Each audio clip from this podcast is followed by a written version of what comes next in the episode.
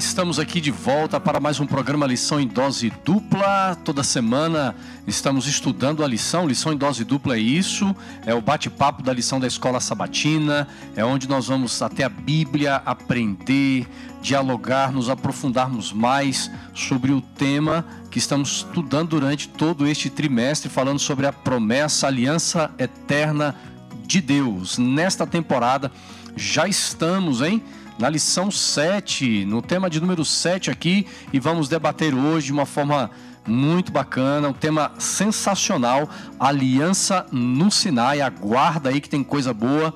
E sempre comigo, meu xará, amigo do coração, irmão Wanderson Domingues. Fala Xará, galera que está nos ouvindo aí no trânsito, na academia, em casa, não importa onde, que bom estarmos aqui para estudarmos a palavra de Deus, hein? na louça, é, é, é, o podcast é bom porque a mulher pode pedir o marido assim, lava a louça e, e ouve o podcast. Legal, não é? Isso ajuda, não é? E já fica preparado ali, concentrado. É bom, estamos na metade, para mais da metade do nosso guia de estudos deste trimestre. E agora vamos ver uma nova faceta desta aliança que é sobre a lei, né? Exato. Xará, pro pessoal aí, dá uma dica aí. Tem, tem muita gente que ainda não, não, não lida com, com podcast, né? Tem gente que está acostumado com Facebook, com YouTube. Nós estamos lá no Facebook no YouTube, tá bom? Facebook você está acompanhando agora no Facebook da Paulista Sudeste, mas no YouTube nós sempre chegamos antes. Já na segunda-feira à noite você já Isso pode mesmo. procurar tanto é, na Paulista Sudeste, quanto, como também no YouTube Lição em Dose Dupla. Xará, mas e o podcast, Xará? É, é, eu, eu gosto, viu? Fala é só, pro pessoal um pouquinho aí pra é gente. É só baixar aqui o aplicativo do podcast, alguns já vem, já automático, não é? E digitar lá lição em dose dupla, não é?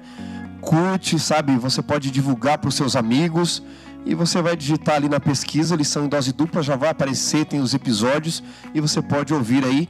Pode fazer isso também baixando o aplicativo do Deezer, do Spotify, aí tem que assinar os aplicativos, não é?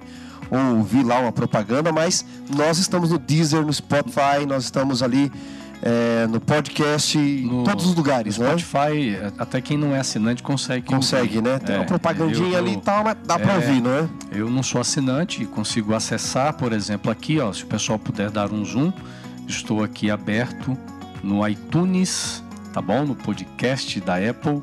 Tá aqui, ó. Lição em dose dupla. Você clica, escuta. É bacana porque é, é, fazendo outras atividades. Se quiser dar pausa, né? Dá para dar pausa? Dá. Você dá uma pausa, continua ouvindo depois. Tá bom? Então são as ferramentas disponíveis. Agora, pessoal, compartilhe aí, né, Xará? Tem que compartilhar. E eu tô Abriu aqui, ó, Xará. Não sei se a galera consegue é, é, mostrar aqui, Spotify? mas eu estou aqui no Spotify, não é? O Spotify, como a gente diz. Então você tem aqui todos os episódios, você pode. Ah, eu queria ouvir a lição lá anterior de Isaías, tal, tá aqui também. Vale a pena você é. ter. É porque às vezes você quer aprender conteúdo sobre, por exemplo, Isaías, como você disse, até um, alguém esteja preparando um sermão, Exato. está preparando uma mensagem para uma live e você quer aprender um pouco sobre algum capítulo, sobre um tema de Isaías, por exemplo, você pode voltar nos conteúdos anteriores, né?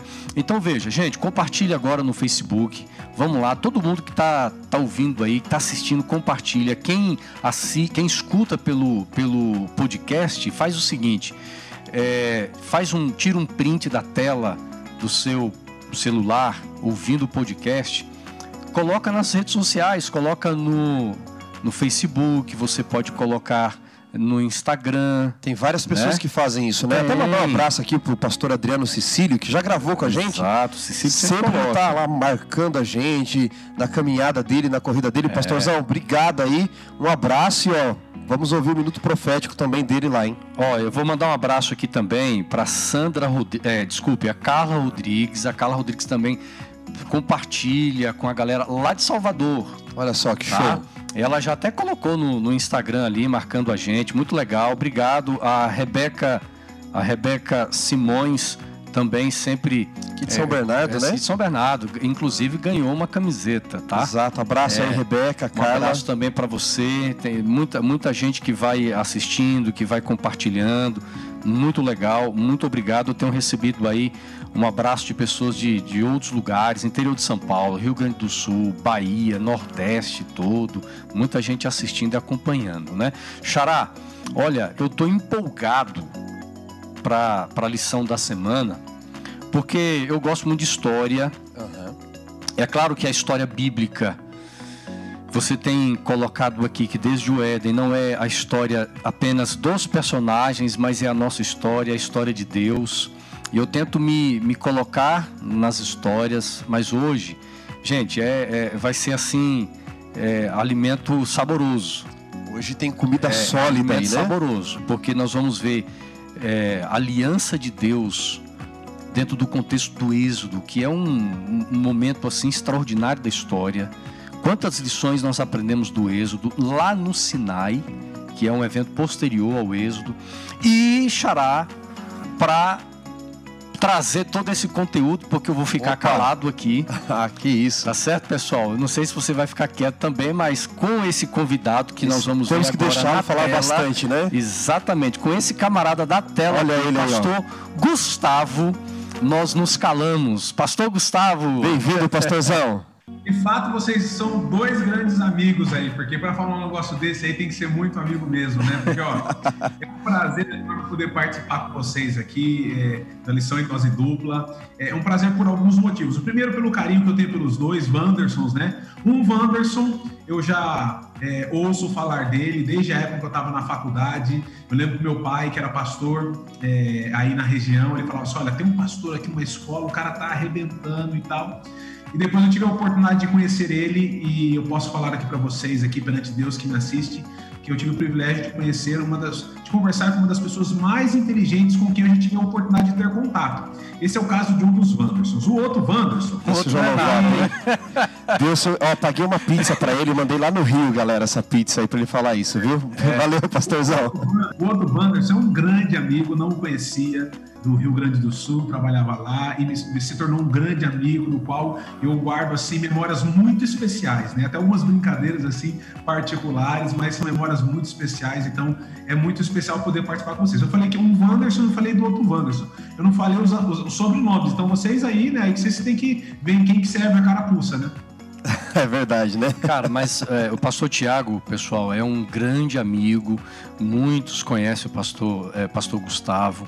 É um camarada assim alegre, né? Onde ele chega, o pessoal já percebe que ele está presente pelo tamanho, né? Pelo sorriso, pela, pela alegria dele. Mas é, é fantástico, sensacional. Alguns até dizem que que é, é o meu filho é, é, irmão dele, tem um negócio meio assim, né? Que os dois se parecem, né, Gustavo? Eu até tentei fazer ele comprar um óculos, cara, meio parecido com o seu, assim. Eu falei para ele, você vai ficar parecido com o pastor Gustavo mais ainda. Ele, não, pai, não quero. Eu, se eu fosse ele, eu também não ia querer, não. Eu não ia querer, não. Mas, ó, deixa eu dizer mais uma coisa para vocês também. Também é um, pra, um, prazer poder participar desse momento, desse estudo, desse bate-papo. Assim, por coincidência, né? Eu não sabia que esse seria o tema que eu iria estudar. Vocês passaram para mim, olha, nós vamos estudar a lição 7. Depois eu fui ver qual é essa lição, né? E eu fico muito feliz por dois motivos. O primeiro motivo é que eu sou um apaixonado pelo tema da aliança é, na Bíblia, né? Eu não conhecia, fui, fui ser, ser apresentado ao tema da aliança quando fui estudar teologia, então me apaixonei por esse tema, é um tema especial, muito, muito legal, né? E também um outro tema que eu sou apaixonado dentro da Bíblia é a relação que existe entre graça fé e obras. Eu acho muito interessante esse tema. E eu fui presenteado aí porque justamente o tema de hoje é, tem a ver com esses dois assuntos, né? É a questão da aliança e a questão da lei de Deus. Né? Isso é muito legal. Muito bom, viu, pastor é, Gustavo? Então, é, só para concluir aqui, pastor, esse bate-papo nosso, só diga o seguinte: aonde você está sendo pastor hoje? Qual é o seu ministério? É, fala um pouquinho para nós aí. Olha, eu comecei meu ministério na Associação Paulistana, não é? é? E aí houve a divisão e tive um momento muito feliz no ministério, de muito aprendizado aí na Associação Paulista Sudeste. E aí, uma grande surpresa, nós acabamos sendo convidados, né, chamados aqui para vir para a região sudeste do país, a União Sudeste Brasileira. Né? Eu até brinco que eu saí de uma sudeste para outra sudeste, né? É, e aqui a União Sudeste Brasileira toma conta, é, são 10 campos, nós temos aqui três estados, estado de Minas, Espírito Santo e Rio de Janeiro. Eu tenho tido o privilégio de poder trabalhar é, com os desbravadores e aventureiros aqui é, da nossa União e também com os pastores de escola aqui das nossas escolas da nossa União também. É, esse, esse Legal, hein? Que legal, pastor. um abraço então para a galera de toda a União, do Rio de Janeiro, onde o pastor está localizado aí, dos bravadores, é dos colégios aí. adventistas. Que legal que você está representando essa galera e, toda aqui, pastor. E eu vou estender esse abraço aí para toda a equipe de escola sabatina aí da, da, da, sua região, viu, pastor Gustavo? Que eles sejam é, homens, mulheres, professores, né, segundo o coração de Deus, possam ensinar com influência. E mandar um abraço para você que é professor aí. E vamos juntos agora nessa lição. O pastor Wanderson Domingues então vai orar, é, dando início aqui oficialmente ao nosso tema Aliança no Sinai. Senhor Deus e Pai, nós queremos te agradecer pela oportunidade de, junto ao pastor Gustavo, estudarmos esta lição tão fantástica, tão importante para nós. A aliança em todos os seus aspectos na Bíblia, ela tem que ver também com a tua graça revelada na lei. Então esteja conosco nesse estudo, com os amigos que nos ouvem, nos assistem nos mais diversos lugares. Que teu Santo Espírito seja o nosso professor. Nós oramos por Jesus. Amém.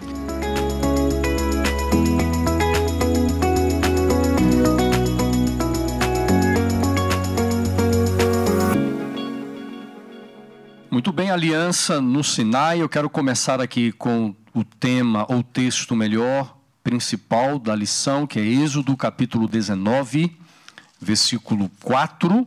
Nós vamos procurar entender a história, os atos de Deus, tanto no Êxodo, no Sinai, para a gente poder ver essa conexão com a salvação, mas entender também a função da lei dentro de um contexto de aliança. Mas esse texto é revelador, é um texto maravilhoso. Êxodo capítulo 19, versículo 4.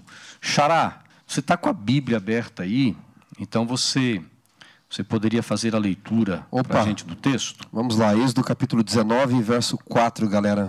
Tendes visto o que fiz aos egípcios, como vos levei com asas de águia e vos cheguei a mim. É, é muito bonito, né?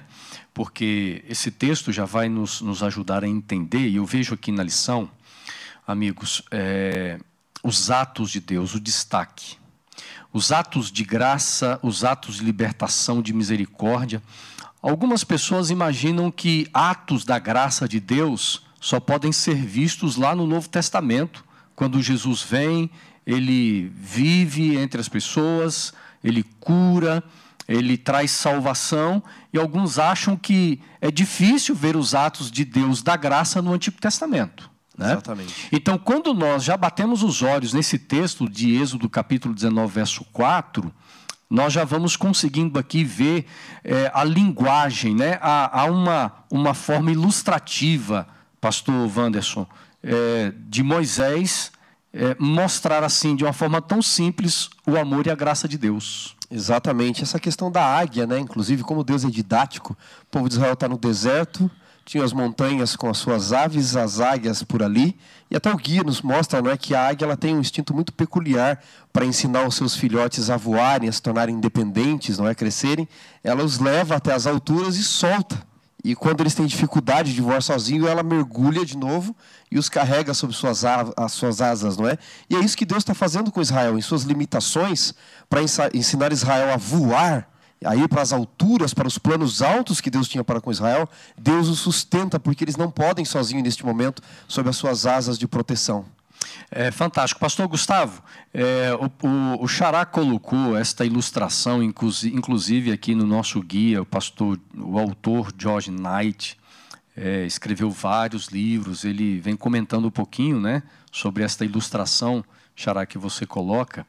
Mas nós encontramos, pastor Gustavo, um povo no Egito, é, um povo influenciado pela cultura é, pagã egípcia.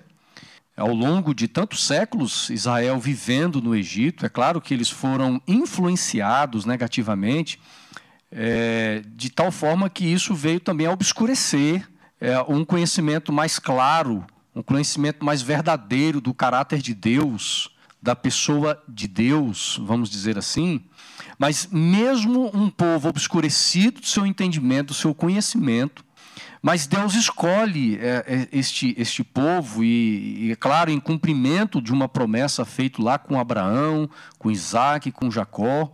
Mas é bonito nós vermos, por exemplo, pastor Gustavo, é, textos como Êxodo é, 19, 4, Deuteronômio 32, Deus se colocando como pai dessa nação, desse povo que, embora fosse um povo que estivesse vivendo não a semelhança de Deus ainda, mas Deus escolhe. E, e o autor da lição, além de trazer a ilustração de Deus como uma águia, ele traz agora como também uma relação de pai para filho.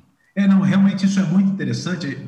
Alguns aspectos aí sobre aquilo que vocês comentaram, né? Isso é muito, muito especial dentro desse contexto aqui.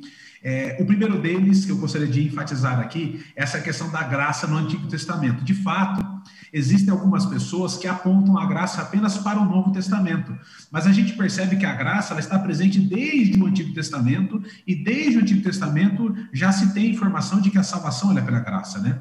E uma coisa interessante sobre essa questão da ênfase da graça é, no Antigo Testamento é que Deus ele ele, ele, ele, ele, através da sua graça, ele abençoa o povo e ele tenta é, fazer com que a salvação alcance muitas pessoas, né? Quando Deus ele prometeu a Abraão a terra prometida, Deus não deu a terra de primeira para ele. Tinha um povo que via lá e Deus deu centenas de anos, né, é, de misericórdia e de graça, né? As próprias pragas do Egito, né, foram foram também é, pragas assim de misericórdia, né, no sentido de fazer com que de repente o povo percebesse quem era o Deus verdadeiro, né? Então, em vários aspectos do cuidado de Deus ali no Antigo Testamento, a gente vê a graça dele é, atuando, né?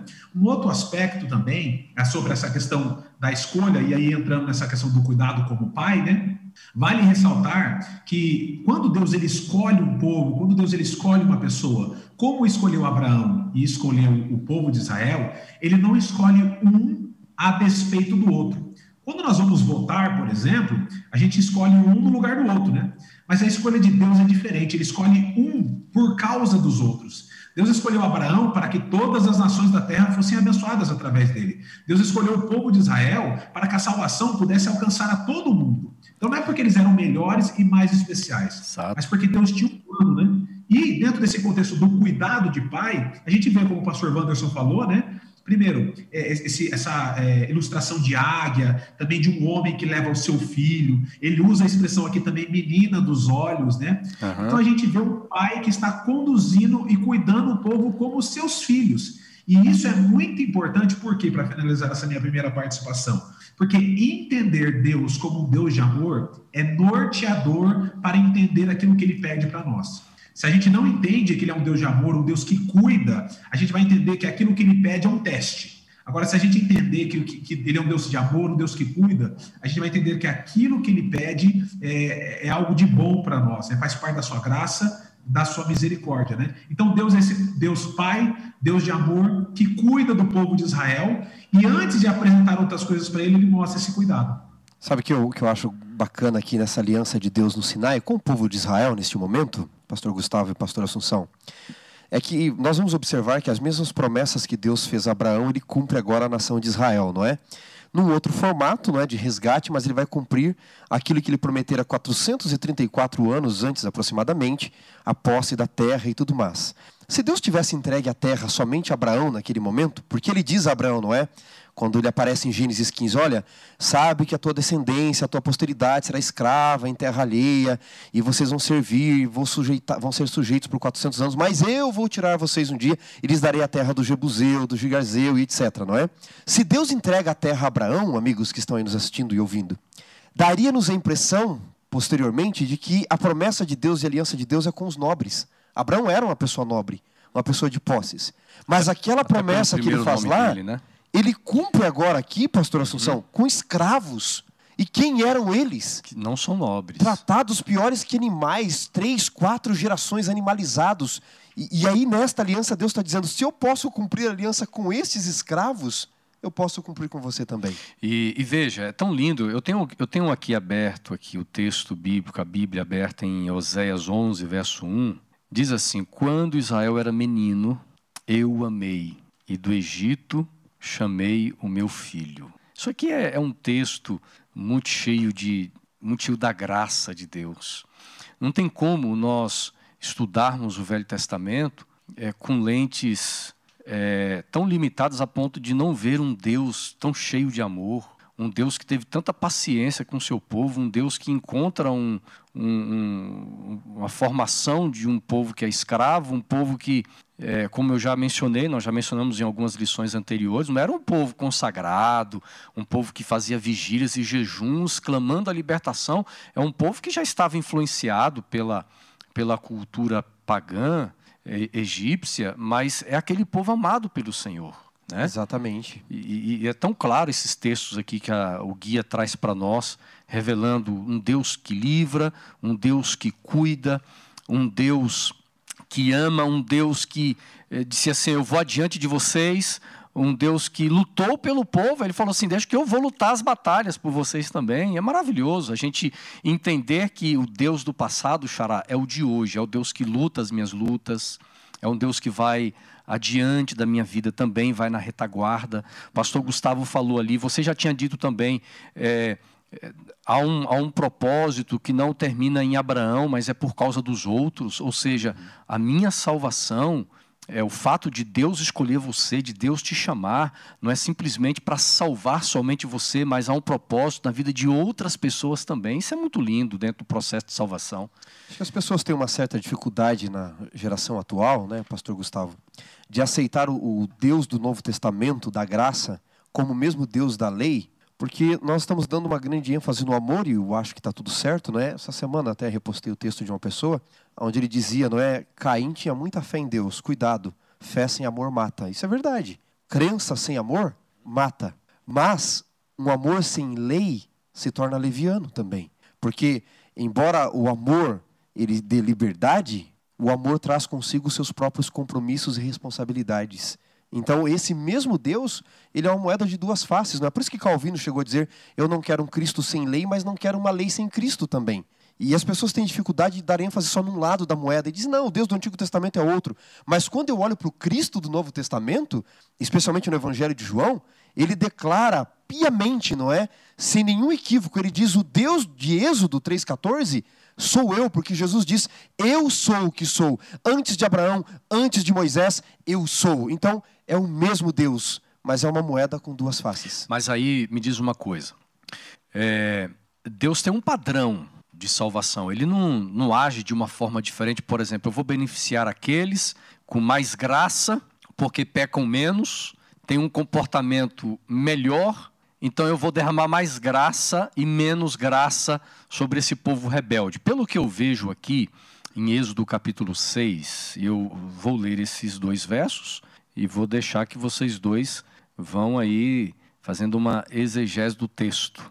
Né? Êxodo 6, versos 6 e 7. Fantástico esse texto aqui, diz assim: Eu sou o Senhor. Um pouquinho antes, né?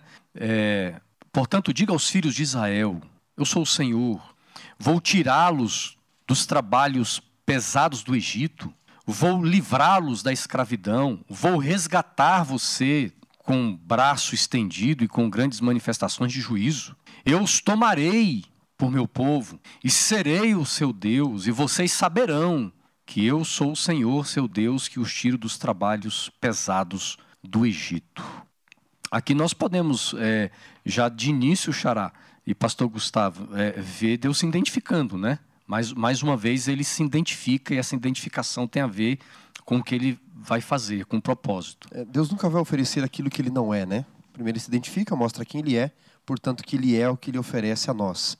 E ele é livre, ele é vida, então ele oferece liberdade, oferece livramento. E o, o verso 8 do texto que você leu, Xará, termina dizendo, não é?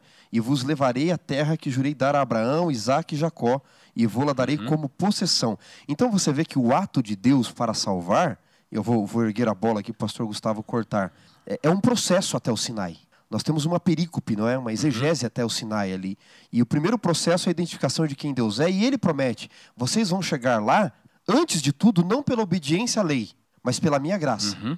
E a minha graça vai resultar no quê? Na obediência à lei. Então, o processo que você falou, ele é sempre o mesmo desde Adão. É sempre a graça divina ele sempre vai começar com a graça, para que depois ele dê a lei. Não quero adiantar muito o assunto, mas nós precisamos nos lembrar que antes de Deus dar a lei no Sinai, ele fez o povo passar pela Páscoa, ainda dentro do Egito. Uhum. Pastor Gustavo, é, é, eu não sei o que, que você é, conseguiu extrair desse texto, né? eu vejo aqui Deus identificando mais uma vez, tanto no início do texto como, como também no final, mostra as realizações de Deus, porque ele vai dizendo assim: vou tirá-los, vou livrá-los, vou resgatar, né? É, tomarei vocês pelo meu povo, mas a realização de Deus, Pastor Gustavo, tem também uma, um propósito em relação a esse povo, né? Quando diz assim, mas é, vocês serão meu, é, eu serei o Deus de vocês, vocês saberão quem sou eu. É fantástico, né, pastor Gustavo? Não, com certeza. Olha, a gente está literalmente conectado, pastor Wanderson, porque é exatamente o texto que você leu é o texto que eu já estava aberto aqui para poder ler, que eu acho que é um texto muito importante e é, é muito especial. Né? Primeiro, que a gente vê aí é que o povo estava num processo de escravidão o pastor Wanderson Domingos comentou que eles estavam lá por um período de 400 anos, né? Então imagina isso, de pai para filho, passa pai para filho, isso vai gerando uma cultura, né? Eles estavam imersos ali naquela idolatria, naquele estilo de vida e tal, né? E Deus, por conta da promessa dele, vai lá e, resgata esse povo, né? e apresenta a aliança para eles. Então, o primeiro aspecto que foi dito aí também, né, sobre a aliança, a aliança ser salvação, o objetivo da aliança ele sempre é redentivo. O objetivo da aliança sempre é de salvação. E nesse aspecto aqui, a gente vê Deus garantindo. Deus é que mostra os caminhos. Ele que fala: vocês serão meu povo, eu farei as coisas, né? A única coisa que o povo deveria fazer é o quê? Aceitar a aliança.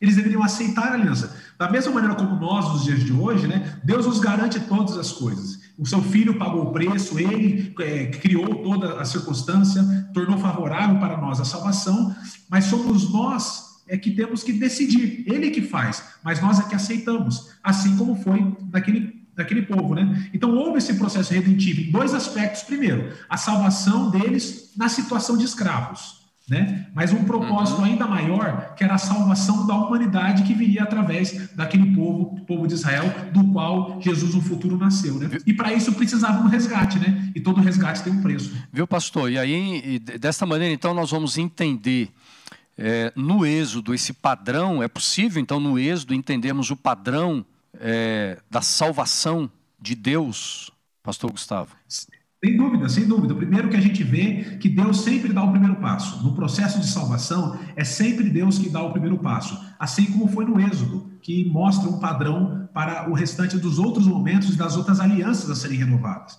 ele que dá o passo, é, ele que oferece, ele que traz as garantias, ele que mostra qual é o caminho, ou seja, o trabalho é todo dele, né? E nós precisamos fazer o quê? Precisamos aceitar. Da mesma maneira como o povo é, de, do Êxodo aceitou, né? o povo de Israel aceitou. Eles aceitaram a salvação de Deus, e aonde que isso é demonstrado? Ele, é, é, é através da participação deles em relação à questão das pragas, por exemplo. Uhum. Uma delas, eles tinham que colocar lá o o, o sangue nos seus umbrais, é para que eles fossem protegidos, né? Então a gente vê ali Deus trabalhando, Deus dando as condições, Deus dando o caminho, né? Mas há uma participação, que é a participação de aceitar do povo dele. Né? Fantástico. É, Viu, Xará?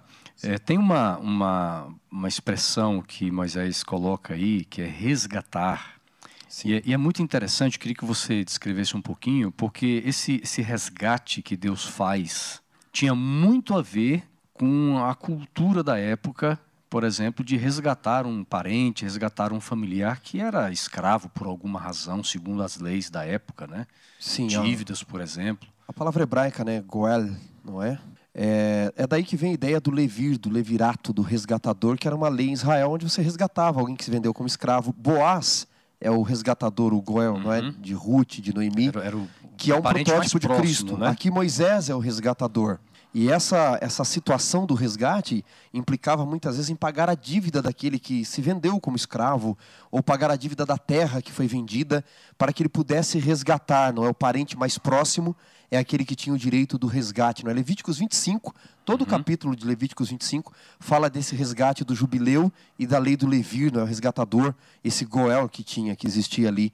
É, já mencionei alguns personagens uhum. como Boaz e Moisés. Agora é interessante porque em Apocalipse 5 ele coloca Jesus como resgatador mais próximo. O nosso Goel, o nosso Moisés, o nosso Boaz é Jesus. Porque quando ele pega o livro que simboliza a compra do planeta Terra, o livro selado em Apocalipse 5, no verso 9 diz assim de Apocalipse 5: Então todos os anciãos, os 24 anciãos e os seres viventes, se prostraram diante do Cordeiro, tendo harpas e taças de ouro cheias de incenso, dizendo: Digno és, não é, de receber adoração, porque foste morto e com teu sangue compraste, que é a palavra resgatar de novo, tá? Essa palavra, tanto a ideia hebraica quanto grega, é resgatar de novo. Compraste para deuses que procedem de todo povo, tribo, língua e nação. Ou seja, a ideia é: Adão vendeu o mundo, Adão vendeu tudo que nele tinha, nós nos vendemos por causa do nosso pecado ao diabo, ele se torna Deus de tudo, ele é o estrangeiro que compra a terra, e agora vem o Goelo, o resgatador, uhum. e ele pode nos comprar. Mas qual é o preço? São 15 é, pesos de prata? São 15 talentos? Não. O preço é a vida eterna. E Jesus pagou a vida eterna dele para que nós pudéssemos viver. Olha que fantástico, viu? Extraordinário. É, pastor é, é, Gustavo? É, não, só um comentário em cima desse assunto ali, é como eu estava dizendo anteriormente ali, né? Todo resgate tem um preço, né? E é muito interessante essa perspectiva que o pastor Wanderson Domingues trouxe para nós, porque a gente tem que entender que a gente tem que ler a Bíblia dentro do seu tempo, né? Essa é uma das regras de interpretação da Bíblia, né? Então, quando a Bíblia fala de resgate, ela não fala de um resgate é, parecido, a, a, a, palavra, a expressão, ela não tem o mesmo peso, o mesmo significado que tem para nós hoje. Ela tem um significado muito mais profundo dentro do contexto do povo de Israel. Havia essa, essa cultura do, do resgate, né? E todo resgate tinha um preço para resgatar-se, né, seja uma viúva ou um escravo, não se resgata de graça. Havia um preço né, a ser pago. Né? E da mesma maneira, o resgate do pecado, né, por conta da, da situação que, que vivemos, da né, situação de pecado que entrou no mundo, o resgate do pecado também tem um preço. E o que é que é, o que é que, que é, diz qual é o preço disso, né? Quem é que precifica isso daí? São justamente as leis dadas por Deus no universo. O salário do pecado é a morte. Ou seja, qual é o preço da quebra da lei? O preço da quebra da lei é a morte. Então, o preço precisava ser pago. E aquele que podia pagar esse preço era o único que era estava acima da lei. Era o único que era maior da lei. E é por isso que a gente vê ali até uma coisa interessante. Jesus, né, antes de morrer, ele fala com o pai fala assim: Pai, se for possível, afasta de mim esse cálice. Mas Deus apresentou para ele um outro caminho? Não, não apresentou ele outro caminho, por causa que esse era o preço a ser pago, né? E graças a Deus ele pagou por nós. É, nós temos três grandes eventos aqui no livro do Êxodo, é, que é o próprio evento, quando Deus liberta o povo da escravidão e liberta do Egito. Nós temos no livro, mais uma vez, é, é a quarta, né? É a quarta aliança que nós vamos encontrar aqui é, o estabelecimento da aliança, mas também a construção de um tabernáculo, que nós vamos já encontrar no livro do Êxodo. E eu queria trazer para vocês assim, é, qual o papel do tabernáculo, o papel da, do santuário dentro desse contexto da aliança. É, é interessante a gente procurar compreender o papel do tabernáculo, porque não foi simplesmente a construção de uma tenda, de um lugar para que fosse feito um culto e o propósito do culto era entretenimento, como muitas pessoas hoje têm um culto de adoração. Né? Às vezes nós perdemos a essência do significado do culto. Muita gente vai para o culto porque vai ter o pastor fulano, muita gente vai ao culto porque eu quero ouvir o cantor fulano, porque eu quero me encontrar alguém. É, mas aqui está uma das bases da adoração, da construção do tabernáculo e a relação com aliança. Pastor, é, Antes de entrar só no assunto do, do santuário, você me permite ler aqui o texto de Êxodo 23? Você falou dos padrões, não é? Eu acho que em Êxodo 23 tem o, o padrão sequencial de Deus aqui, do resgate, porque o verso 20 em diante diz assim, ó, Êxodo 23, verso 20. Eis que eu envio um anjo diante de ti, para que te guarde pelo caminho e te leve ao lugar que tenho preparado. Verso 21. Guarda-te diante dele, ouve a sua voz e não te rebeles contra ele, porque não perdoará a vossa transgressão, pois nela, nele está o meu nome. Verso 22: Mas se diligentemente ouvirdes a minha voz e fizerem tudo o que eu vos disser, então eu serei inimigo dos teus inimigos e adversário dos teus adversários, porque o meu anjo irá diante de ti e se levantará e te levará, não é, aos amorreus, heteus, fariseus, cananeus, heveus, jebuseus, e eu os destruirei. Então aqui Deus tem um padrão, não é? Ele uhum. se apresenta, ele mostra o resgate que ele pode fazer. Um pouquinho antes, não é? No, no capítulo 19, O povo mesmo havia dito no versículo 8, terminando lá, não é? E disse o povo a Moisés, não é? Tudo que o Senhor falou, faremos. Então eles aceitaram e aí Deus diz: Bom, então agora eu vou diante de vocês. É eu quem prepara a terra. Veja, vocês vão é, me conhecer, vão aceitar o resgate. Vocês então toparam obedecer minhas leis, mas é eu que luto por vocês. O meu anjo vai dar a terra que eu prometi a Abraão. Então você vê sempre esse padrão uhum, uhum. do anjo do Senhor, do Senhor indo à frente para nos proporcionar o resgate e garantir aquilo que ele prometeu a nós, não é? Jesus fez a mesma coisa. E aí já já há uma relação da presença de Deus em, é, com, com, respeito ao, ao santuário. Exato, porque aí você tem Êxodo 25, verso 8, logo na sequência, que é onde aparece pela primeira vez a ordem do tabernáculo, aí vem a arca e porque, tudo mais. Xará, né? veja bem, Xará e, e pastor Gustavo, então o santuário é também a presença de Deus, mas é mais do que uma manifestação da presença de Deus. Porque aí tem essa conexão com a aliança, porque nós já entendemos que a aliança não é nada senão uma manifestação da salvação de Deus. Exatamente. E se Deus estaria ali com a presença do seu anjo, o que, que iria então representar é, de forma visível a presença de Deus? E aí você tem Êxodo 25, verso 8. E me farão um santuário para que eu possa habitar no meio deles. Uhum. Olha, eu vou estar no meio de vocês. E como é que vocês vão ver isso? Através do santuário. Ele é a forma visível, didática e pedagógica para vocês entenderem a minha presença e como ocorre ao longo da história, né? o pastor Gustavo falou de olharmos o todo de fato, é, como ocorre a história da redenção, ou o plano da redenção uhum. ao longo de toda a história, não é? O santuário como representatividade uhum. de tudo que tinha, e Moisés vê tudo que está lá, e daquilo que iria acontecer na história da redenção e que acontece hoje ainda no santuário celestial, Hebreus 8, Hebreus 9, Apocalipse 11, 19, acontece hoje em nossos dias. Fantástico. Pastor Gustavo, você que tem uma mente brilhante aí. É, por que, que, por que foi necessário, por que, que Deus escolheu ilustrar o plano da graça, o plano da salvação, desta maneira, né, como um santuário, com objetos, com, com ritos, por exemplo. Hoje tem muita gente, Xará e Gustavo, que é contra ritos, né? Pessoas que acham que os ritos não têm é, é, valor espiritual, não têm um valor é, pedagógico espiritual, e a gente vê isso a, a, forma como Deus fez, pastor Gustavo? Olha, a gente vê aí a maneira de se comunicar com Deus, que conhece seus filhos e sabe de todas as coisas. Deus escolheu a melhor maneira de comunicação para o povo daquela época, dentro daquele contexto, de acordo com a cultura deles, para que eles pudessem aprender o plano da salvação. Então, eles não apenas aprendiam o plano da salvação através do santuário, mas eles vivenciavam também é, o plano da salvação, é, porque o santuário, é, é, eles vivenciavam o santuário, o que acontecia, os ritos, as festas, as coisas todas, eles viviam tudo aquilo ali e isso servia de, de um ensino né, é, bem didático para eles naquela época. Agora, uma coisa muito interessante, que está totalmente atrelada a essa questão do santuário, é como que Deus fez para que as coisas chegassem até lá. Imagina se o povo tivesse saído do Egito com toda aquela cultura errada, né, enraizado aquele pensamento na cabeça, aquela idolatria e tal, depois de 400 anos, se Deus já desse direto para eles é, a ordem de, de, de fazer um santuário. Né? Não ia ter feito tanto sentido para eles. Então Deus foi construindo é, o pensamento e tal, preparando eles para esse momento. Eu anotei aqui, ó, que coisa interessante, cinco passos. Primeiro, Deus cuida e mostra o seu amor. Foi a primeira coisa que Deus fez. Deus se mostrou como, a gente falou aqui, né? Como pai, um exemplo da águia, um exemplo de pai, né? Primeiro Deus ele mostrou que ele era um Deus de, de amor, de cuidado, de misericórdia. Então, primeiro Deus cuida. Primeiro Deus cuida. Aí depois que Deus cuidou, salvou e tal, aí Deus propõe para eles a aliança. Então Deus faz a proposta da aliança, que é uma proposta, a aliança nós já entendemos que é o plano da salvação, né? A aliança é a salvação. Né? Depois que ele é, propõe a aliança, ele dá as diretrizes. Assim, então vocês aceitam a aliança? Aceitamos. Então, uma coisa interessante: todo relacionamento tem regras, todo relacionamento tem leis, ainda que não estejam escritas. O meu relacionamento com a minha esposa existem regras. Tem coisa que eu posso fazer, tem coisa que eu não posso fazer. A gente não tem uma tábua em casa com todas as regras, mas a gente sabe que tem coisas que podem acontecer, coisas que não podem acontecer. O nosso relacionamento, eu com vocês, o nosso relacionamento de amigos, né? Existem leis, existem regras, né? E Deus estava estabelecendo um relacionamento com o povo de Israel, então Deus deu as diretrizes.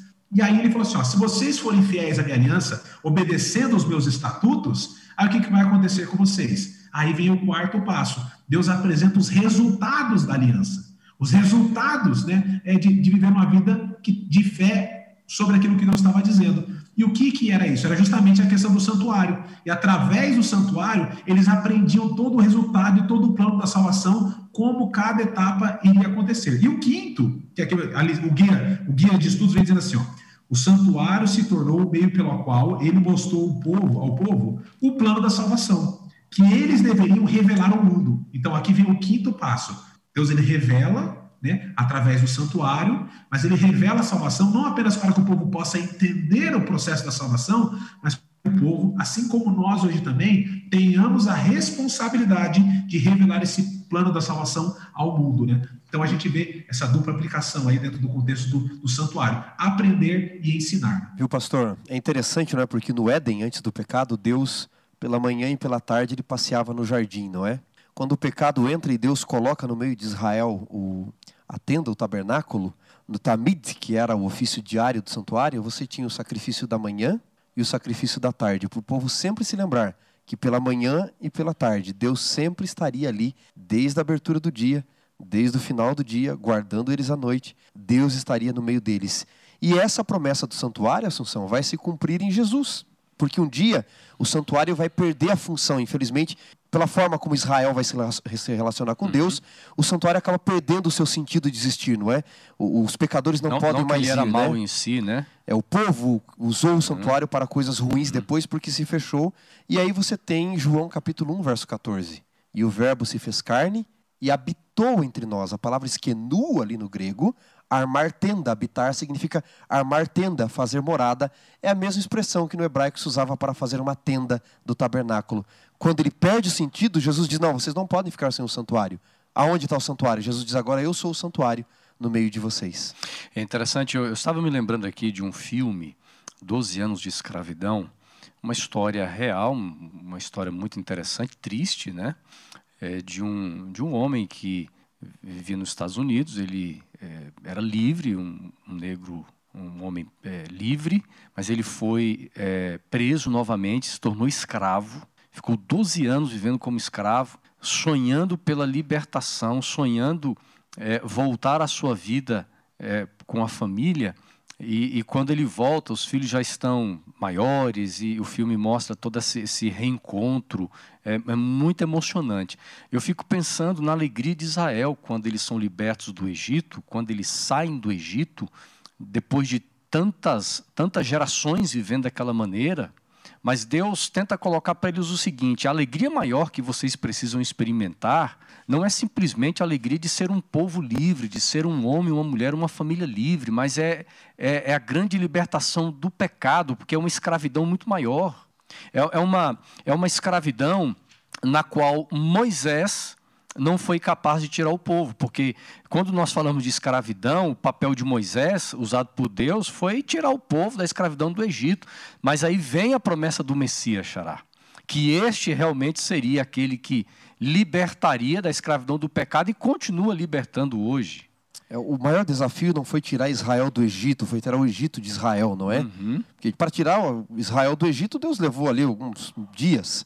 Agora, para tirar o Egito de dentro de Israel, do coração deles, foram só, 40 anos e alguns Deus morreram faz, querendo voltar é. para o Egito. Então, é, antes de chegar ao Sinai, essa relação de Deus com Israel, antes de dar a lei, antes deles dizerem lá em Êxodo 19, não é? Tudo que o Senhor falou faremos. E Deus fala, então eu vou dar a terra para vocês agora, já que vocês prometeram me obedecer, eu vou levar a terra dos jebuseus, etc. Deus primeiro ele tem um processo de resgate. O que, que Israel fez para merecer?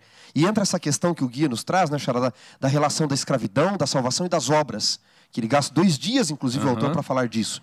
Veja, antes de dar a lei, a salvação não é pela lei nem no, Antigo Testamento. Deus tira eles do Egito e, e pelo salva. sangue do Cordeiro. É. Eles não mereciam. Deus envia um resgatador que é Moisés. E se você me permitir aqui, pastor Gustavo Xará, vocês me permitirem abrir um parêntese, Moisés é uma espécie de Cristo, sim. Onde é que nós vemos isso? Uhum. Porque alguém inventou? Quando você pega o primeiro livro do Novo Testamento, não o escrito, mas o que está na ordem, não é por acaso, que é Mateus, você vê que Mateus apresenta Jesus como o novo Moisés. Observe, é, Jesus teve uma infância miraculosa, Moisés teve uma infância miraculosa, Jesus também. Moisés foi perseguido por um rei quando criança, Jesus também. Moisés se escondeu da morte nas cortes do Egito, Jesus também foi para o Egito. Depois do Egito, Moisés fica 40 anos no deserto, Jesus fica 40 dias no deserto. Uhum. Moisés volta dando a lei, Jesus, lá no Sermão do Monte, ele diz: Não vinha lá a lei. Ele vai falar da, da nova perspectiva da lei.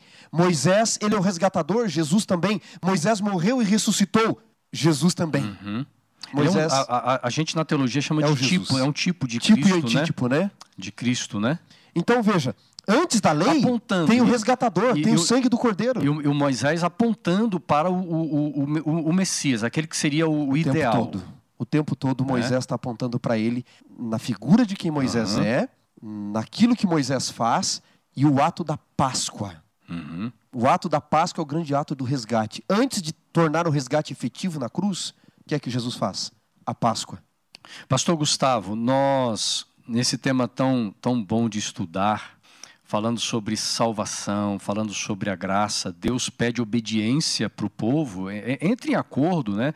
Tanto é que em Êxodo 19, nos versos 5 e 6, Deus diz assim: Agora, pois, se ouvirem atentamente a, a, a minha voz e guardarem a minha aliança, vocês serão a minha propriedade peculiar dentre todos os povos da terra. E aí vai descrevendo o texto bíblico aqui. É, mas há uma condição: é, é o povo precisa aceitar. Né? Mas um grande problema, pastor Gustavo, é justamente é compreender o papel da obediência, o papel da lei e o papel da obediência, da obediência dentro do contexto do nosso caminhar com Deus, porque muitos acabam indo para um extremo, né, que são nós lidamos com extremos, é, é um dos extremos são pessoas que acham que a, a, obediência não faz parte porque vivemos pela graça, então a, a, obediência não é necessária. E o outro extremo é achar que a obediência, a guarda dos mandamentos e obedecer a Deus tem um, um vamos, dizer assim, um valor é, equivalente à, à salvação e à graça, né? Como é que nós vamos então, pastor Gustavo, dentro desse cenário da relação de Deus com Israel, entender esse assunto aqui? Olha, isso é muito especial, eu gosto muito desse assunto, graça, fé e obras. Né? Então, vou tentar ser bem breve aqui, mas o primeiro aspecto que nós vemos aqui é o seguinte: ainda que nós fôssemos capazes de viver uma vida inteira de obediência, sem pecar nenhuma, de uma maneira, uma vida perfeita, ainda assim nós precisamos de salvação, porque existe o pecado como ato né, que é o, o pecado, a transgressão da lei, então existe o pecado como ato, mas existe também o pecado como é, condição. Nós nascemos na condição de, de pecado, né? É, em pecado me concebeu a minha mãe. Quando eu nasci, o que, que eu tinha feito de errado para ser, ser considerado um pecador? Eu já nasci em pecado, eu sou pecador desde o início, né? Então nós precisamos da salvação de Deus. É por isso que a graça ela superabunda, né? É, por quê? Porque ainda que eu fosse capaz de guardar toda a lei, 100%, sem tropeçar nenhuma vez na minha vida, ainda assim eu precisaria da graça, da morte de Jesus na cruz e da salvação dele, porque eu preciso ser salvo da minha condição de pecado. Então esse é o primeiro aspecto, né? E o segundo, né? A gente vê aqui, ó, por exemplo, Abraão creu e isso lhe foi imputado por justiça. Agora a gente vê um detalhe. Abraão, ele é chamado de o pai da fé. Na é verdade, a gente sabe que nós somos salvos pela graça mediante a fé. Ou seja, para que a graça aconteça na nossa vida, nós temos um agente que é a fé. E o pai da fé foi Abraão. Ele creu e isso lhe foi imputado por justiça. Mas como é que nós sabemos que Abraão creu? Foi, um, foi adivinhado? Foi dito? Estava escrito em algum lugar? Nós sabemos que Abraão creu por quê? Porque ele obedeceu. Deus falou assim: ó, vai lá e sacrifique o seu filho. E mesmo ele as dúvidas e tal, seu coração quebrantado, ele foi lá e obedeceu aquilo que Jesus, aquilo que Deus pediu, né? Então, é, a, a, a, a, nossa fé ela é evidenciada nas nossas obras. E o texto diz aqui: ó, agora, pois, se ouvirem atentamente a minha voz e guardarem a minha aliança, guardarem os meus mandamentos. E, é, para finalizar esse meu assunto, né, tá de maneira ainda mais breve, mas ó, nós somos salvos pela graça mediante a fé, mas a fé sem obras é morta, porque a fé evidencia o que eu tenho no meu coração. Se eu digo que eu amo a Deus, mas não obedeço o que ele diz, então eu não amo. Se eu digo que eu creio em Jesus, mas não obedeço o que ele pede, então eu não, eu não creio.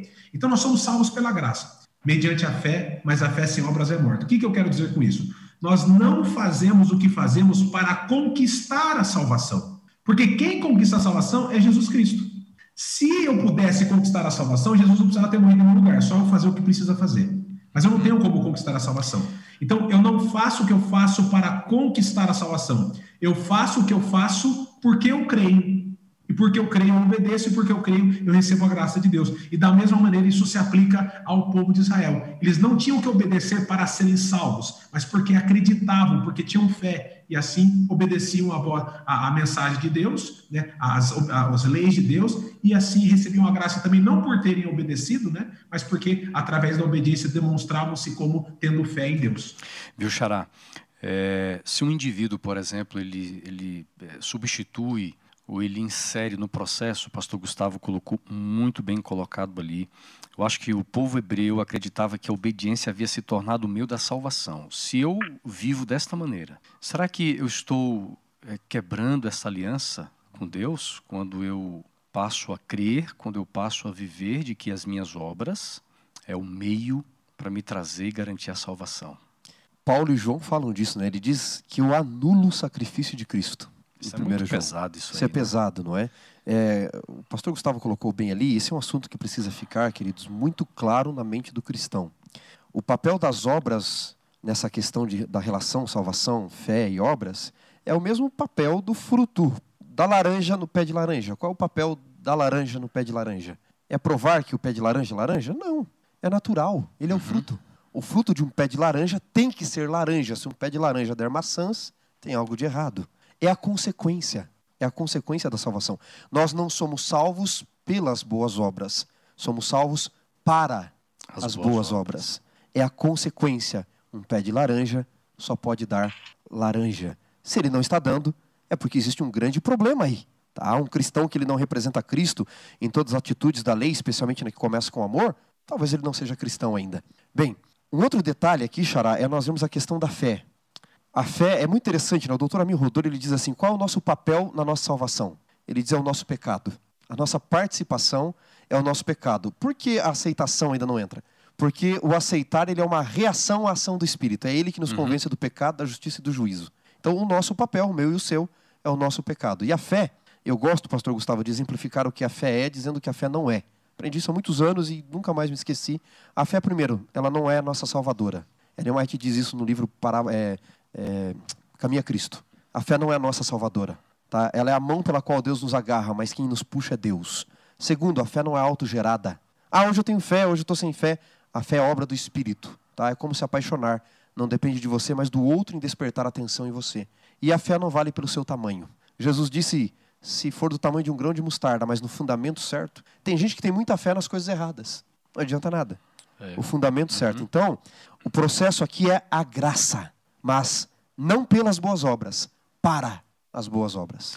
E, e, veja, e às vezes eu acho que as minhas boas obras são boas obras aos meus olhos. Por isso que lá em Apocalipse, inúmeras vezes, Deus chega e diz assim: Eu conheço as tuas obras. Ou seja, não condiz com o verdadeiro arrependimento. Jesus falou disso também, João Batista falou, não condiz com o verdadeiro arrependimento, não condiz com uma vida transformada. Né? E eu, eu quero terminar lendo com vocês aqui, você que está ouvindo e acompanhando também de casa, é um, um, um trechozinho do livro Caminho a Cristo. Você pode ler esse, esse livro, é um livro fantástico. Diz assim a autora: Não ganhamos a salvação pela nossa obediência. Ok? Ficou claro aí? Não ganhamos a nossa salvação pela nossa obediência. Pois a salvação é um dom gratuito de Deus que recebemos pela fé, mas a obediência é o fruto da fé. Deus tem muitas bênçãos para nos dar, para nos trazer, e pastor Wanderson Domingues, eu você quer aí mais 30 segundos para você fechar aqui a, Opa. o nosso tema, e o pastor Gustavo vai Sempre. encerrar ali também com mais Maravilha. 30 segundos, pastor Gustavo. E, e a gente vai agradecer você aí, mas vamos lá. Pastor, eu queria encerrar esse estudo do processo do resgate de, Israel do Egito até o Sinai, lendo Deuteronômio 8, Deuteronômio capítulo 8, verso 3, quando Moisés recorda tudo que eles passaram. Agora eles já estão lá, na beira da terra prometida, né? E ele diz assim no verso 3: Ele te humilhou, Deus te deixou passar fome, e te sustentou com maná que você não conhecia nem teus pais, só para você entender que não é de pão que viverá o homem, mas de toda a palavra que sai da boca de Deus. E nunca se envelheceu a tua veste, nem inchou o teu pé nesses 40 anos. Esse é o cuidado de Deus ao longo da caminhada. Amém. Pastor Gustavo. Olha, queria terminar também é, lendo a Bíblia, né? É, a Bíblia é espetacular, é maravilhosa, né? Que coisa é, especial quando a gente pode ler, estudar e entender, né? Capítulo 6 de Romanos, versículo 1 e 2 aqui diz o seguinte: Que diremos então? Continuaremos pecando para que aumente a graça? De maneira nenhuma. Nós, os que morremos para o pecado, como podemos continuar vivendo nele? Então a gente vê aqui de maneira muito clara, né, de fato, né, o resultado da salvação é sendo demonstrado na maneira como nós vivemos, né? E no capítulo 7, versículo 7 diz assim: "Que diremos então? A lei é pecado? De maneira nenhuma. De fato, eu não saberia o que é pecado a não ser pela lei, pois na realidade eu não saberia o que é cobiça se a lei não dissesse: não cobiçarás." Nós não somos salvos pela obediência à lei, né? Mas porque somos salvos, naturalmente nós andamos na lei, porque a lei mostra o que Deus deseja de nós, e isso, para aquele que é salvo e quer viver a vontade de Deus, naturalmente nós vamos viver a vontade de Deus de acordo com aquilo que ele pede, e isso está descrito na sua lei. Muito lindo, viu, pastor Gustavo? Olha, gente, eu fui alimentado aqui com esta lição que nós estudamos durante as é, durante esta semana. Tem sido uma, uma renovação, um alimento renovador, Xará e Pastor Gustavo, a lição do trimestre. Deus tem semeado em nós, gerado essa convicção de que é, não simplesmente fomos batizados, fomos chamados para ser parte de uma, de uma igreja que tem um nome, mas para ser dele, para ser povo dele, com propósito, dentro de uma aliança inquebrável. Né? E o nosso sonho, nosso desejo é de um dia vivermos por toda a eternidade com esse Deus que lá atrás foi à procura de pessoas, de homens, de mulheres, à procura de um povo, tem continuado a procurar pessoas, procurou você, procurou a mim, e hoje nós estamos aqui servindo a Ele para que possamos servir a outros, mas a eternidade é o nosso lugar. Que Deus te abençoe. Pastor Gustavo, muito obrigado pela amizade, pelo carinho, para aceitar o nosso convite e participar do Lição em Dose Dupla. Valeu, pastor. Obrigado, hein? Olha, Deus abençoe cada um de vocês, foi um grande prazer. Deixo aqui o meu abraço carinhoso também a todos os meus amigos aí da Associação Paulista Sudeste e naturalmente não poderia ir embora sem antes deixar um abraço aí o pastor Oliveiros também, que tem conduzido aí, sendo é, guiado por Deus. Deus abençoe a cada um de vocês. Pastor, você termina então, a nossa nosso estudo aqui, a nossa live, né, o nosso podcast fazendo uma oração, tá, pastor Gustavo? Vamos orar então. Grandioso Pai que está no céu, nós queremos te agradecer imensamente por tudo que o Senhor tem feito por nós. Queremos te agradecer que o Senhor tem cuidado de nós, tem nos abençoado, tem guiado a nossa vida. E queremos te agradecer também porque temos acesso à tua santa palavra e através dela podemos ver todo o plano da salvação que começou lá no Éden e vai se concluir com a volta de Jesus. E somos muito gratos também porque entendemos que nós podemos fazer parte desse plano da salvação. Nós precisamos apenas, através da fé, estendermos a mão a Ti e permitir que o Senhor faça a obra em nosso coração, em nosso viver. Nos abençoe, nos ajude a sermos obedientes a Ti, não para conquistarmos a salvação, mas como gratidão pela salvação que já nos é concedida através da morte de Jesus Cristo na cruz e através do derramamento do seu sangue lá na cruz. Nos abençoe, nos ajude, nos ajude a sermos fiéis em todas as circunstâncias. E se por um acaso nós tropeçarmos, temos consciência e certeza de que ao nos arrependermos e pedirmos perdão, o Senhor nos perdoa, apaga nossa transgressão, lança nas profundezas do mar e não se, se lembra mais. Esteja conosco, é isso que nós pedimos e agradecemos. Em nome de Jesus, amém.